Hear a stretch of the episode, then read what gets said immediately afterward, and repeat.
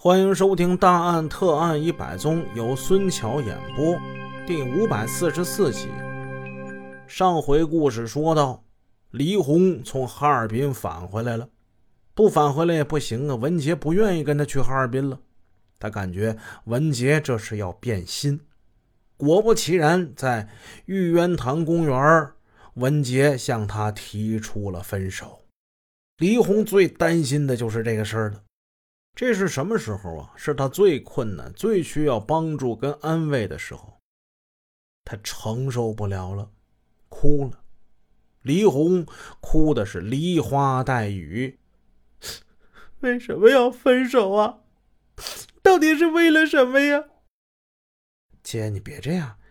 我是觉得吧，这活着实在是没意思。你说我工作没着落，你看我们俩家也反对，是吧？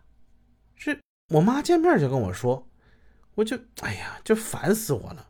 哎，我真烦死了！我真的，我就整天生活在这个痛苦之中。你说，与其这么痛苦，那还不如早点分开的好，是不是？文杰说的倒也恳切，黎红相信他说的是真话。可是这样的结局，难道是我黎红一个人造成的吗？啊，他不甘心。哈，你痛苦啊，你难过。不是？难道我就不难过吗？我就不痛苦吗？我，我当初我们好的时候，我不就提醒过你这些事儿吗？是不是？我也跟你实话实说了，我是比你大。你你当时你慷慨激昂的你啊，你发誓了你，你说根本不在乎，只要我们真心相爱，什么压力都不能使我们屈服。这这也不过就仅仅是半年啊！你丫挺的你就变了啊！你为什么要自食其言呢？你丫的，红姐，你别这样，这些话吧都是我说的啊，我我是绝不否认的。但是现在我实在是，哎呀，我受不了了。你怎么说我骂我惩罚我都都行啊，嗯，但是我呢就是求你能理解我啊，好不好？嗯，咱别这样。文杰带着乞求的口吻。看着黎红痛苦万分的样子，文杰又有些于心不忍了。是这样，姐，那个九月份呢，我要开始上夜大了，要上三年的，这中间肯定是没时间了。那如果是咱们有缘分，你就再等我三年以后再说吧。黎红似乎又看到了一丝希望，只要你是真心爱我，又有信心，你别说三年了，五年我都等你。但是你千万不能骗我呀！女人最大的悲剧，就在于总是企图得到某种承诺，并把这种承诺作为获取幸福的保证。其实，一纸空洞的承诺，除了象征性的某种虚幻寄托以外，还能代表些什么呢？正因为如此，那天黎红和文杰的磋商，虽然以……什么三年以后再说的这种许诺作为结束语，但接下来的事态发展就令李红他越来越感到不安了。之后，李红还是频繁的约文杰，而此时文杰已经到海淀旅游出租汽车公司开车去了。对李红的多次的传呼跟电话，他总是能躲就躲，躲不了就婉拒。只在六月中旬，李红正式到位于颐和园北部的北京永开利出租汽车公司上班之后，文杰才表现出了少有的高兴。六月十五日那天，他们又见面了，彼此说了一些相互思念的话，又谈了对未来的设计。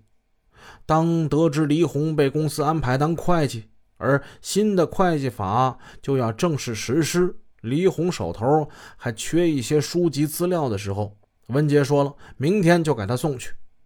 这天，他们俩在北大校园里谈了许多，这是一个多月来两人最高兴的一天。可惜，这些美好的时光对黎红来说仅仅是昙花一现。联系着以后事态的骤变来看，这一天甚至有点是回光返照的意思了。因为从那天开始，他们见面的机会越来越少了，而且几乎每次见面都要谈分手这个话题。使他们的每次约会都不欢而散。这对曾经热恋过、疯狂过的男女，就这样在感情的驿道上开始分道扬镳，越走越远，终于发展到反目成仇的地步。暑热终于从京城退却，秋天开始覆盖着喧嚣的北京城。黎红跟文杰就是在一年前的秋天开始相恋的，时光。刚好是划过了一年，他们却要在秋天里结束他们的恋情了。冥冥之中，这似乎也是一种定数。一九九三年十月三日，他们爆发了相恋以来最大的一次争吵。那天，当他们来到黎红的北方交大租住的房子的时候，没谈几句，文杰就再一次的提分手。哎。老话重谈，这是一个强烈的、明确的信号。文杰表示说：“这种日子再也无法忍受下去了。”黎红也很生气：“当初不是你说的吗？三年以后再说吗？啊，你怎么又变心了呢？你，哎呀，这现在这不又出了新情况了吗？什么新情况啊？你把话说清楚啊！你说清楚，我成全你。”文杰默不作声，李红一再追问。许久之后，文杰才支支吾吾地说：“什么？我以前的女朋友王丽提出要跟我恢复关系，嗯，我都我都答应她了。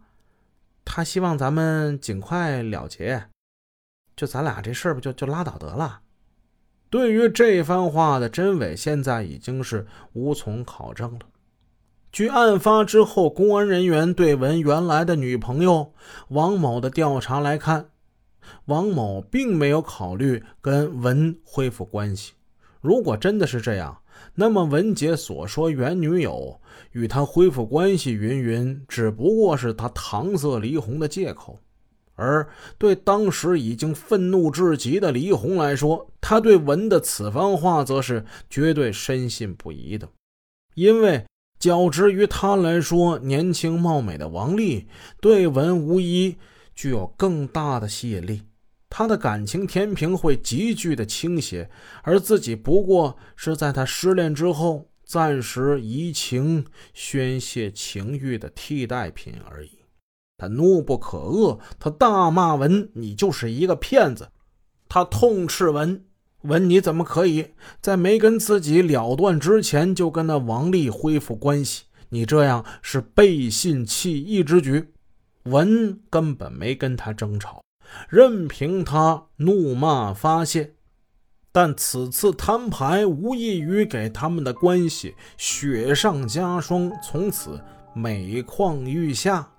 几近疯狂的黎红准备要做傻事儿了。本集已播讲完毕，感谢您的收听，下集见。